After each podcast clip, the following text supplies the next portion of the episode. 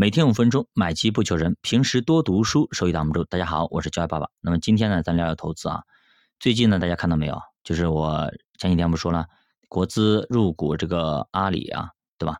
那么对阿里是个利好，但是呢，反映在中概股上面反而哎没有立马反映出来，对不对？我当时说了嘛。这种利好的消息呢，不可能一下子把这个东西给打上去的，而且反而呢，有些可能还要继续下跌，大家就看不懂了，什么行情啊？本来利好的怎么被利空了？就是当我们我们以前有聊过这个话题啊，就是当利好的消息出来之后啊，反而没有反应利好，表明呢这个市场是过于悲观了。过于悲观了，你懂吗？利好消息都不反映利好了，对不对？所有的消息都利是利空的，那表明这个大家都特别悲观了。那这个时候呢，你说让大家能够呃一下子能够反转过来，是相当相当困难的，也是不可能的。就就比如说，那么一朝被蛇咬，十年怕井绳一样的。你有一次在某个地方跌倒了或者吃亏了，对吧？你可能马上就怎么样的吗？也不会的。比如说你有个朋友，那么有个哥们儿很好，结果他骗了你，对吧？他坑了你几十万。你你说你生不生气不生气？你能够马上就，对吧？他如果向你道歉了，说不好意思，哎，我错了，怎么样？你能马上再信任他吗？对吧？即使他把钱还你了，他说你再借我六十万，你还会借吗？对不对？就是这样个情况。所以说，一个一个信任感的建立呢，是需要时间去建立的。那就比如说咱们说那个，我做喜马拉雅，我做了，对吧？就比如如果我是个新的主播，我给大家去讲一些投资类的东西，可能大家哎呀，这谁呀？对吧？我要去。观察观察，到底怎么这人怎么样，对吧？是不是大骗子？怎么就会这样去聊一些？但是你如果是跟了我三年多一起的，在我们新米团里学习的这些小伙伴们，你基本上对吧？我是什么样的人，大家应该知道，对吧？我自自己该怎么做，该怎么做，说的话，嗯，大家一基本上很了解了，就像老朋友一样的，那么这就不会特别的有有些东西，就大家好好的聊，也也好说，有个好沟通。但是一个陌生人来跟你讲，可能你就会怎么样，对吧？就会有一个戒备心理在，也就是大概这样一个情况，就我们做朋友一样的，就是我们。那么再比如啊，我们前两天说那个狼狗的事情啊，比如说路边上有一个大狼狗，很大很大的，又很凶猛，结果呢，你从旁边过去走过去，你会不会很害怕、很担心？你是不是会躲得远远的过去，对吧？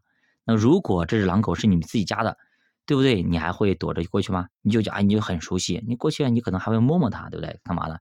就是这样一个情况。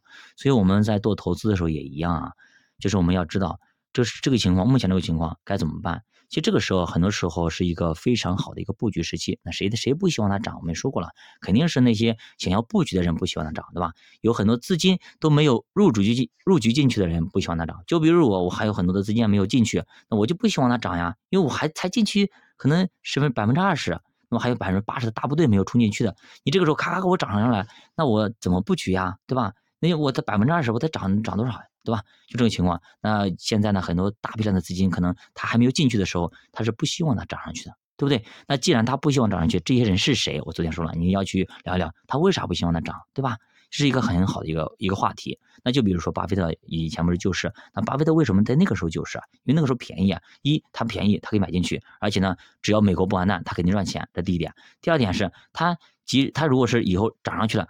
名声好啊，我救市了呀，而且我花的是便宜的东西，打折的东西。就比如说你猪肉的话，本来是十五块钱一斤嘛，对吧？你突然能降到了三块钱一斤，那这个时候没人买，你这时候你说，哎，刚好你们家缺猪肉，你说你可以去买一买几块，多买一点也无所谓，对吧？家里要吃，或者整个工厂工厂里要要用的东西，或者饭店里要用的东西，那你多买一点嘛。一买一点我买的便宜，第二点呢，我工厂里刚好要用，对吧？那第三点，哎，你买了之后也谢谢你啊，真的感谢你了。你如果你不买，对不对？我们可能就要就要怎么怎么样了，对吧？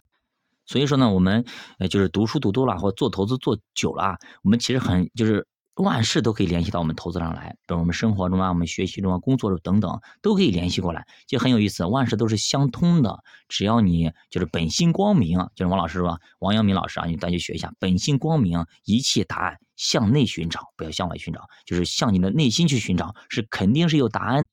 那有人说你是唯心主义啊，你就是你这种什么太虚了等等啊，这东西其实它是一套整套逻辑，不是你从一个点上你说一个点怎么样呢？它你这是太就有点像那个叫管中窥豹，略见一斑，像瞎人盲人摸象一样的，它是有一套整套逻辑在的。你把这个逻辑打通了之后呢，你发现哦原来是这样子。其实唯心主义和唯物主义它其实是不矛盾的，它是建立在某个基础上的。你有的时候你感觉唯物主义高于唯心主义，有时候唯心主义高于唯物主义，到底怎么样子你自己去了解。你你连唯心新主义和唯心物主义是啥你都不懂，就开始去谈大谈唯物主义和唯心主义的不好之处或者是区别之处，你都不懂他俩你咋比的，对吧？你就听一看看表面东西就就顶了吗？你懂听个名字就知道怎么样了，对吧？不是这样子的，没那么简单的。任何一门学问都是要去深耕的啊！我再打个比方，我上那个我当刚大大学毕业第一年啊，我有个同事啊跟我们聊一些东西啊，对吧？那聊就聊了一个那个就是人的人性的问题，然后就聊一个例子啊，就觉得挺好，这个例子非常好，哎，我一定要去上这个公开课，他给我推荐了公开课，网易公开课吧，我去那个网易公开课上去听了，结果呢，听第一堂，哟，确实有意思，但是呢，第一堂还听到还没听完，我发现，哎，怎么回事啊？为什么？因为开始进入一个一系列的一个学术性研究。那才是第一课，后面好像有六七十个、七八十课，我们一堂课可能有六七十分钟或者八九十分钟，啊，这这是一门学问呀，不是简简单单那个例子而已。由此例子引发出来的一系列讨论，深刻的学术性讨论是有一个一层的逻辑在的，一整套的。我当时就没听完啊，说实话，要听完了要花很长很长的时间啊，那时候。所以说嘛，就有那个叫外行人看热闹，内行人看门道。甚至啊，有很多东西啊，并不是呃，就是非黑即白的，那非对即错的。就是有句话叫什么？叫小孩子讲对错，大人呢是不讲对错的。那我们小的时候都说，哎呀，这个人是个坏人，哎，这个人是个好人，对吧？那我们作为大人呢，我长大以后，我们还说这个人是个坏人，这个人是好人吗？要一分为二看，人都有好的一面和坏的一面。对吧？每个人都一样，没有一个艺人，连一个也没有。好的，教法读书陪你一起慢慢变富。如果你对投资感兴趣，可以点击主播头像关注主播新米团，跟主播一起探讨投资智慧。再见。